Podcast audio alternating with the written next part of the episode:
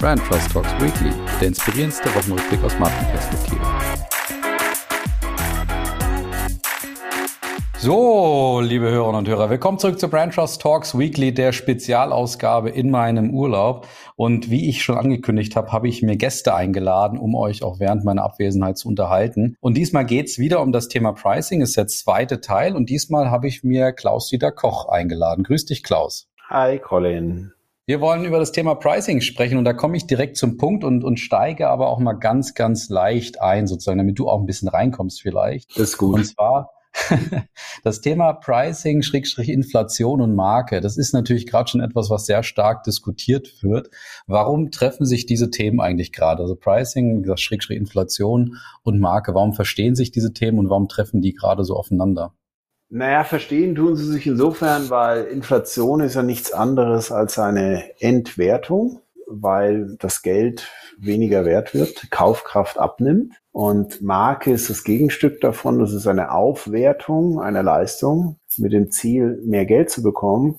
Und Pricing ist eigentlich die Brücke, die ja im Grunde zwei Richtungen hat, für jede Brücke. Einmal in Richtung, naja, dann machen wir das Inflationsspiel mit und werden billiger. Das ist diese kurzfristig, kurzsichtige, aber sehr schnell umzusetzende Reaktion. Und die andere Richtung dieser Brücke ist dann Richtung Wert, also Aufwertung, zu sagen, hey, dann müssen wir doch jetzt eigentlich uns anstrengen, noch mehr Wert zu transportieren, wertvoller zu sein, damit trotz Preiserhöhungen, die eine Inflation mit sich bringt, die Kunden uns nicht von der Fahne gehen. Dort gibt es den Begriff des Value Pricings, äh, mit dem du dich ja auch insbesondere sehr gut auskennst. Kannst du den mal erklären für unsere Hörerinnen und Hörer? Was ist Value Pricing?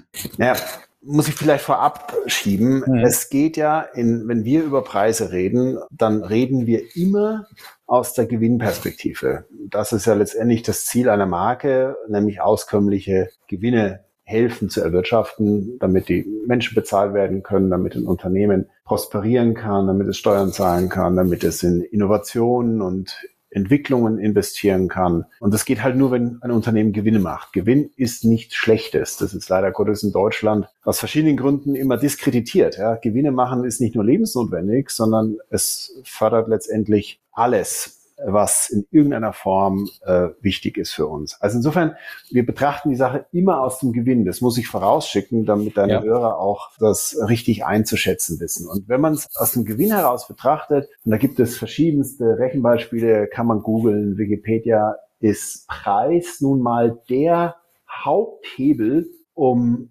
Gewinne zu erhöhen. Das heißt, Preiserhöhung hebelt Gewinne in, in maximaler Form, äh, was umgekehrt Preisreduktionen natürlich auch in dieser gehebelten Form, also in einer Vervielfachung, dann unter der, unter der Bottomline eben auch Gewinn reduzieren. Also das ist mal der ganzen Sache vorausgeschickt. Also es geht aus der Gewinnperspektive und Preis ist der mit Abstand höchste Hebel, Gewinne zu maximieren oder zu ruinieren. Und aus der Sicht gibt es ja im Grunde wenn man es, ich sag mal, einfach formulieren will, vier Möglichkeiten äh, zu einem Preis zu kommen, also den Preis zu finden. Davon sind drei sehr populär und eine ist, ja, wie soll ich sagen, etwas exotischer. Also, was sind die drei, die populär sind? Das populärste, das lernt man in jedem BWL-Seminar, ist natürlich Kosten plus Gewinn. Ja, das heißt, ich nehme meine ganzen Kosten, baue dann noch einen Gewinn ein, den ich erzielen möchte und das ergibt den Preis, Cost plus. Zweite Möglichkeit, die schon populärer ist, sind die Orientierung an den Wettbewerbspreisen.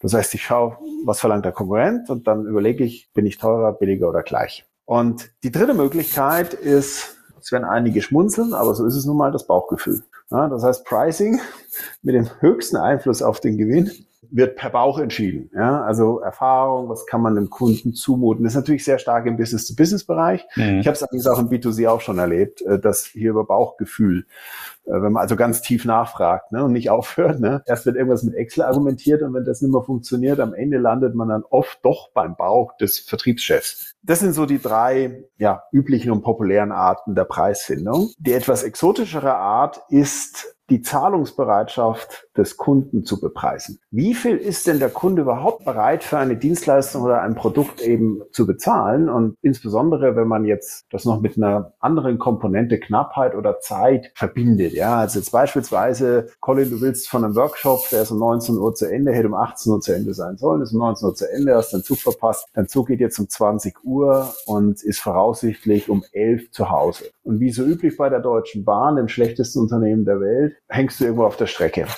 Mhm. Und erst kommt keine Nachricht, dann kommen Katastrophennachrichten und irgendwie sieht so aus, also wenn dann kommst du um zwei oder drei zu Hause und wahrscheinlich schafft es gar nicht mehr, weil dein Anschluss schon lange weg ist und du musst irgendwo in der Pampa übernachten und kommst am nächsten Morgen nach Hause. Und jetzt kommt einer und sagt, Herr Fernando, 200 Euro und ich bringe sie bis um 11 nach Hause. Mhm. Und da siehst du, wie plötzlich ein Preis zusammenschmilzt, auch wenn die ganze Bahnfahrt vielleicht nur 89 Euro gekostet hat. Ja, also die Zahlungsbereitschaft des Kunden zu kennen, ist natürlich ein unfassbares Potenzial, um Preise durchsetzen zu können. Und die Zahlungsbereitschaft basiert ja immer auf einem Gegenstück. Ja, es gibt da keine Einbahnstraße. Es wird leider Gottes in vielen Preisverhandlungen immer nur um den Preis geredet, was übrigens der Fehler des Verkäufers ist, nicht des Käufers. Mhm. So denkt aber der Kunde nicht. Der, der, Kunde, also wir denken immer im Gegenwert, im Gegenstück. So, und damit kann ich natürlich die Zahlungsbereitschaft des Kunden auch pippen, indem ich den Gegenwert, wie jetzt an dem Beispiel Zeit,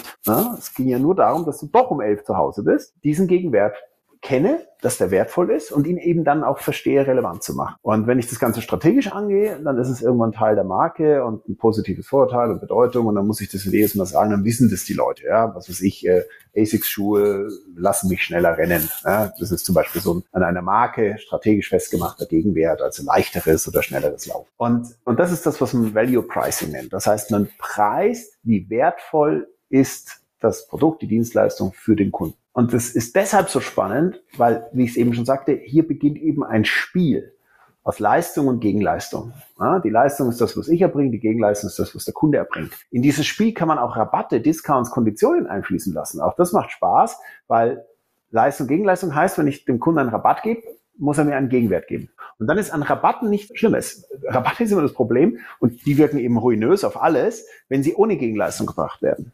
Ja, aus purer Verzweiflung, aus purer Gier oder Angst vor Mengenrückgang, da reden wir vielleicht auch noch drüber, dass diese Angst völlig unbegründet ist. Also das ist mal äh, Value Pricing, also die etwas ja unpopuläre oder wenig genutzte Art, die doch so unfassbar viel Potenzial freilegt, weil sie eben in ein Spiel mündet, was modelliert werden kann.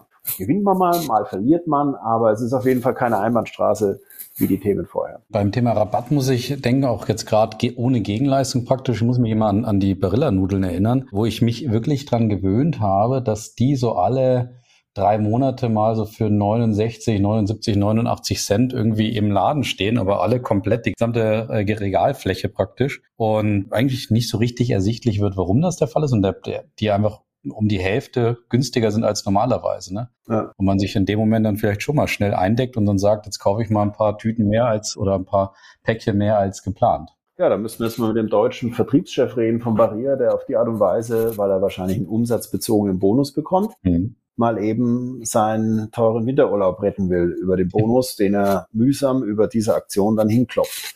Was Jetzt der natürlich, was der ist meistens so. Was ja. der natürlich seiner Marke antut, ist, ist, ist ja der Wahnsinn, ja, weil ja. über diesen schönen Satz, wer zu früh kauft, bestraft das nächste Sonderangebot. Ja. Wenn das natürlich mit einer hohen Regelmäßigkeit passiert, dann weißt du es ja auch, wie du gerade geschildert hast, ja, da weißt du, na, da sagst du jetzt, na, heute kaufe ich keine Nudel, da warte ich jetzt beim nächste Woche, da werden sie wahrscheinlich wieder im Angebot zahlen. Und genauso passiert's. Das heißt, das ist natürlich eine, eine planmäßig angelegte Entwertung und das ist ja nicht nur bei Rea der Fall, das haben wir ja sehr, sehr oft. Und da haben die Kunden natürlich ein Sensorium vor. Vor allen Dingen, wenn du das Produkt, und jetzt kommt die Perversität, eigentlich wertschätzt. Beziehungsweise die Marke. Du willst ja offen, du bist ja anscheinend Stammkunde und zwar nicht, weil es so billig ist, sondern weil es irgendwie Leistung passt, ja. Und dann kommen die auch noch und sagen, hey Colin, du bist zwar bereit, so und so viel zu zahlen, aber ich gebe das für die Hälfte. Mhm. Ja. Und ich meine, blöd sind wir ja nicht. Dann, dann nutzen wir das ja auch aus. Und wenn wir erkennen, da ist ein Muster dahinter, dann werden wir auch dieses Muster zu nutzen wissen. Geht ja auch, wenn du keine Preisreinheit über verschiedene Distributionskanäle hast. Ne? Das ist ja genau das Gleiche. Und durch die Transparenz des Internets wird es natürlich noch, noch mehr erleichtert. Also einmal gefundene Preis ist mal das eine und das andere ist natürlich dann Preisdisziplin. Aber der Kern des Übels, ich habe es gerade erwähnt, liegt natürlich in der falschen Bonifizierung. Ne? Die falschen ja. Trigger auf Vertriebsseite und leider Gottes wird halt in 90 Prozent immer noch der Umsatz bonifiziert und dann kommt es halt zu solchen Themen. Vielleicht ein anderes Beispiel in eine andere Richtung, da habe ich jetzt auch, während, während ich dir so zugehört habe, dran denken müssen.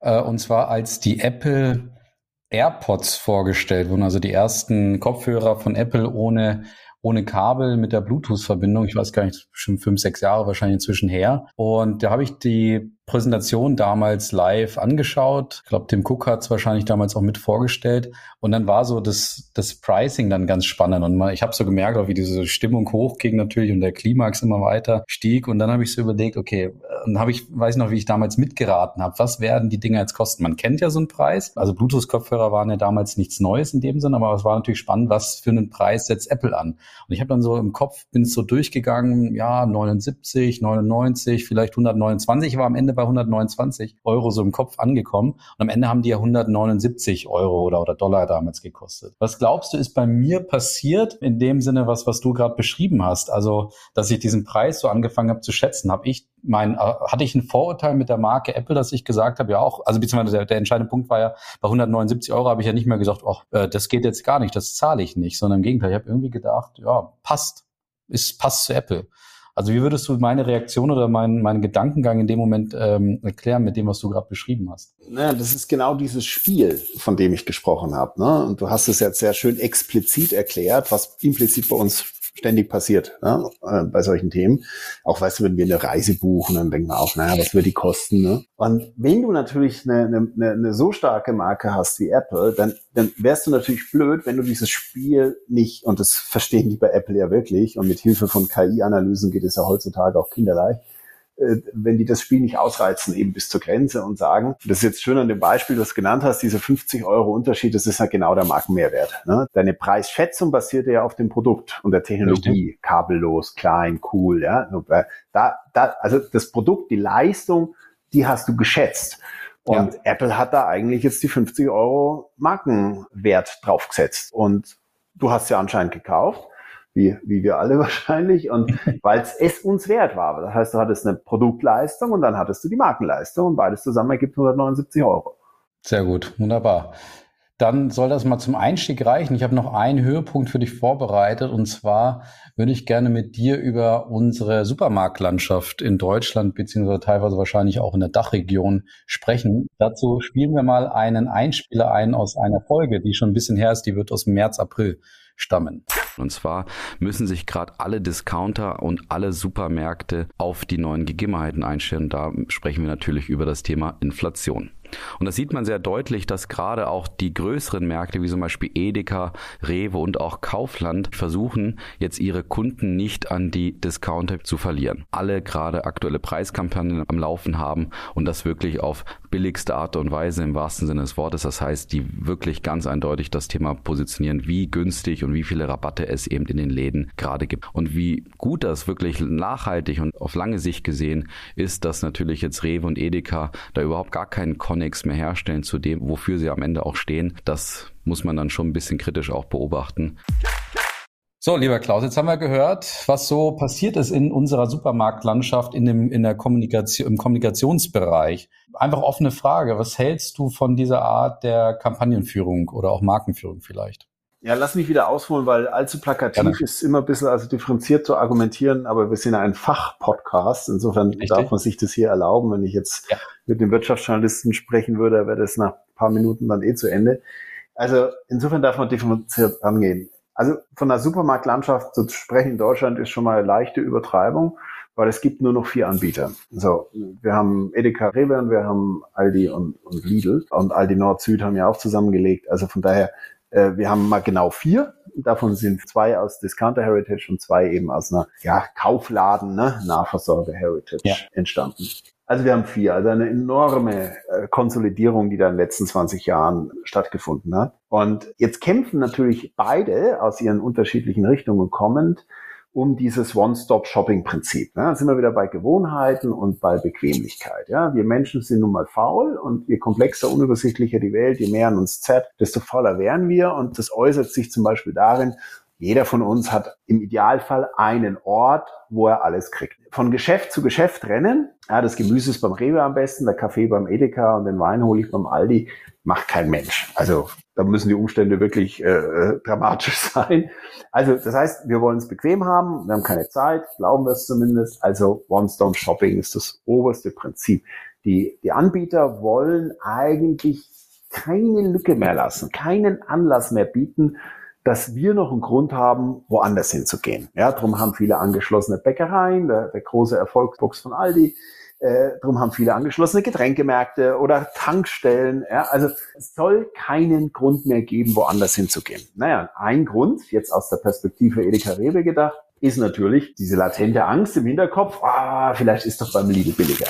Ja, oder er sagt es dir dann auch noch per Flugblatt, oder dergleichen oder eben das Markenimage suggeriert ist. Also sagt der Rewe, du, bei mir kriegst du Value, aber wenn du ein bisschen Discount willst, kriegst du auch. So, umgekehrt macht Aldi und äh, Lidl genau das Gegenteil. Ne? Wer, wer mal wieder in eine alte Filiale geht, wenn er da vielleicht nicht regelmäßig einkauft, der wird eine enorme Aufwertung feststellen. Also die, die gekachelten Europaletten-Nummern äh, mit Neonlicht aus den 70ern, das ist passé. Also mittlerweile, es macht Aldi sehr geschickt, wie sie versuchen, Richtung der, der, der Wertvermittlung von Edeka eben aufzuschließen, was extrem schlau ist und teilweise auch in ihren Sortimenten da wirklich, nicht nur, dass sie auch Markenartikel haben, das ist auch so ein Punkt, aber vor allen Dingen äh, auch die Eigenmarken werden also teilweise enorm aufgewertet. Und ich weiß auch von vielen Lieferanten, dass Aldi teilweise bessere Produkte bekommt, weil sie fairer verhandeln als, als Edeka und Rewe, äh, beziehungsweise Innovationen manchmal auch früher bekommt.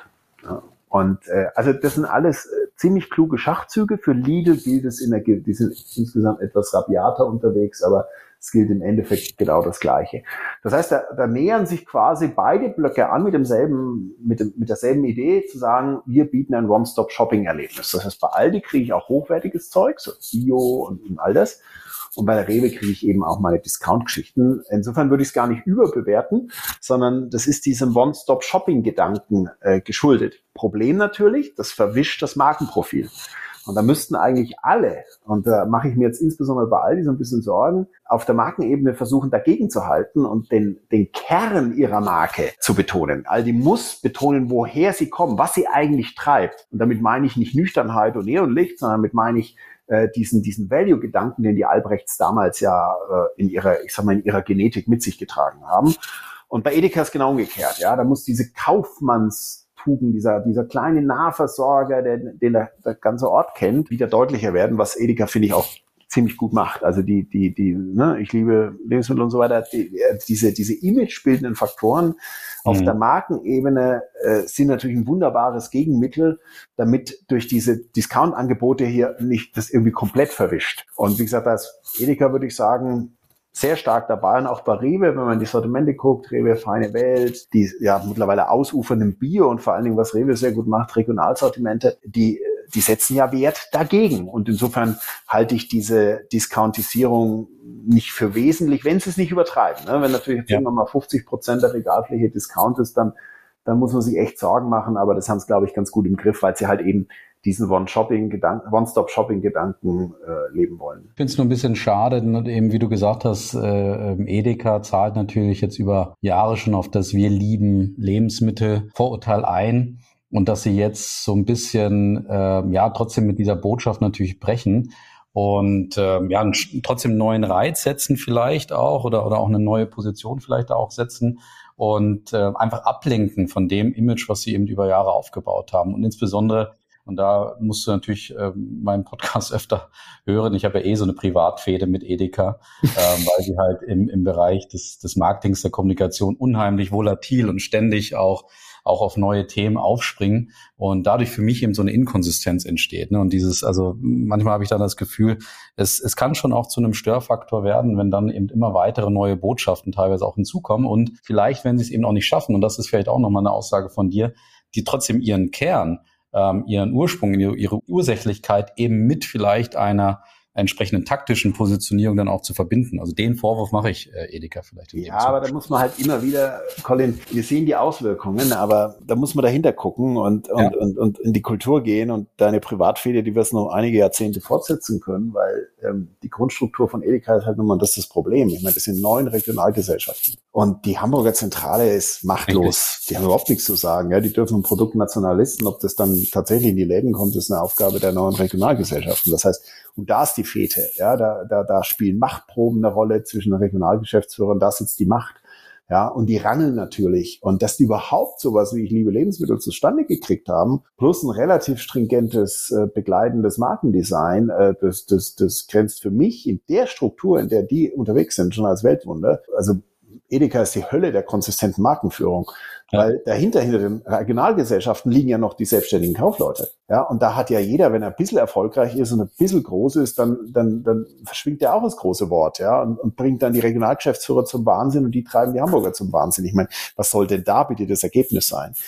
ähm, aber ja. das Problem, Colin, ist, dass wir alle das ja alles nicht so sehen, ne? sondern wir haben unseren Edeka, also ich habe hier meinen Edeka, zu dem gehe ich. Mich interessiert der Rest von Edeka überhaupt nicht, sondern mich ja. interessiert nur der. Und entweder macht der einen guten Job, und wenn er den nicht mehr macht, gehe ich halt zum Rewe. Zum anderen Edeka gehe ich schon gar nicht, weil der ist schon wieder viel zu weit weg. Ne? Da ist der Rewe auf, auf jeden Fall näher und dann ist der vielleicht auch nicht so schlecht. Also das heißt, dieses, dieses nationale Thema, ähm, also mich interessiert da die konsistente Markenführung bei mir im Dorf. Und die ist ziemlich konsistent.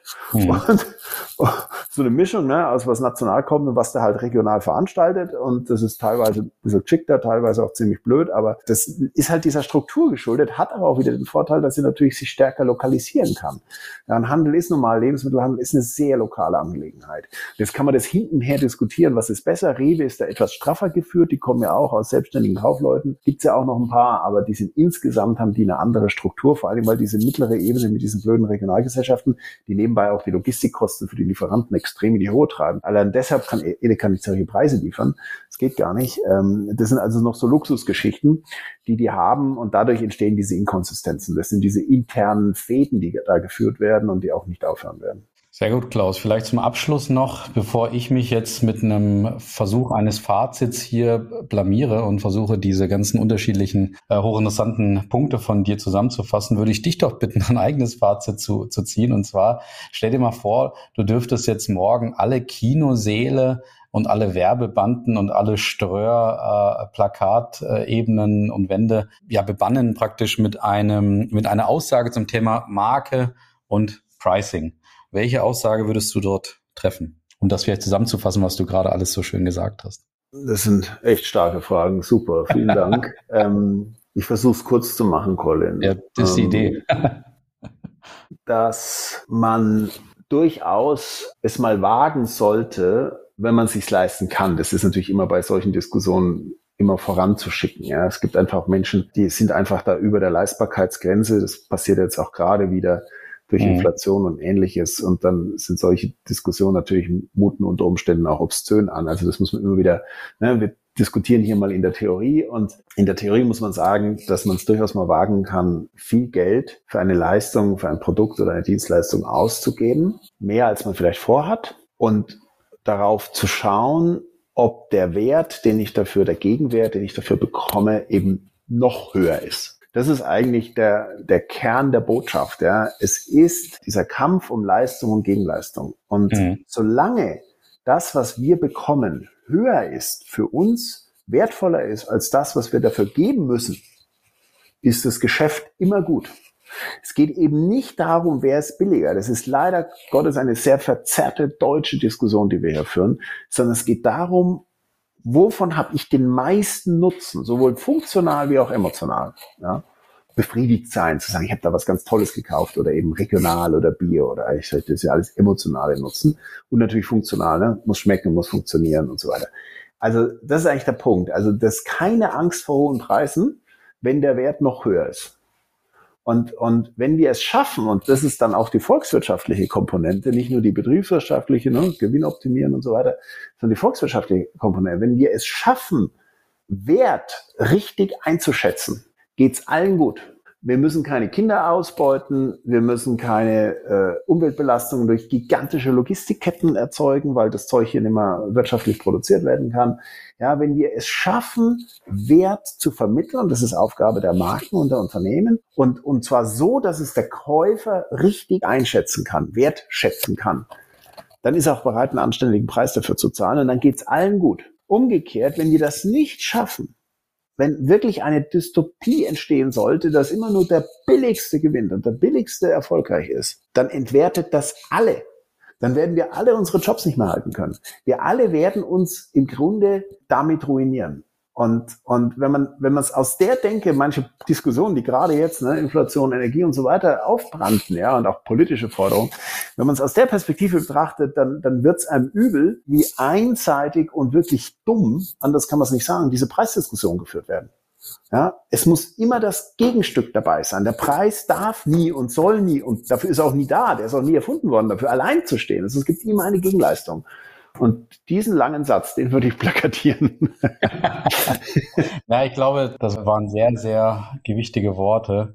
Ich glaube, die muss man sich tatsächlich nochmal sozusagen im wahrsten Sinne des Wortes durch den Kopf gehen lassen, indem man sich öfter mal anhört, weil das ist natürlich äh, sozusagen der Ursprung, wenn man so will, auf, auf den wir zurückgehen sollten oder vielleicht auch anfangen sollten, um dieses Thema äh, Wert, Preisspiel vielleicht dann auch so ein Stück weit ja, ich sag mal, in eine Balance zu bringen, vielleicht zumindestens mal, weil dass es unterschiedliche Preispunkte gibt, ähm, das ist, ist das in Ordnung. Ist normal, genau. Aber es muss eben auch den oberen Preispunkt geben in dem Sinne. Ne? Sehr gut, Klaus, wunderbar. Dann danke ich dir ganz herzlich für deinen Einstieg und sozusagen meine Urlaubsvertretung hier, dass wir uns zum Thema Pricing unterhalten haben. Und dann wünsche ich dir noch einen schönen Abend. Danke dir, Colin. Dir auch.